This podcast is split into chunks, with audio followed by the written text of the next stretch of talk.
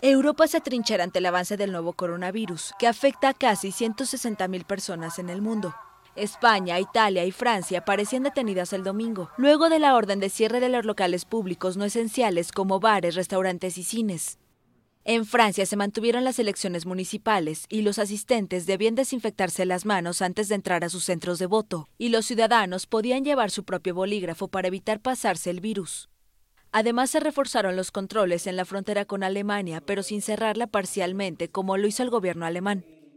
España, que es el segundo país más afectado de Europa, mantiene una cuarentena casi total y decretó estado de alarma por 15 días. Los ciudadanos pueden trabajar, pero quedaron prohibidas las actividades de ocio.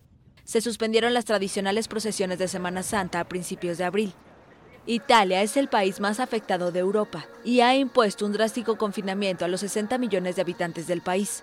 En la norteña región de Lombardía, las autoridades expresaron el domingo su preocupación ante la capacidad de su sistema de hospitales para hacer frente al flujo de enfermos y afirmaron que si los contagios siguen creciendo, pronto no tendrán camas para reanimación.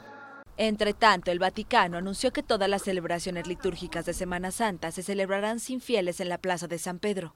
Europa es el nuevo epicentro de la pandemia. Registra casi 2.300 muertes, la mayor parte en Italia, con más de 1.800 fallecidos. En conjunto, los países europeos contabilizan más de 52.400 casos de contaminación.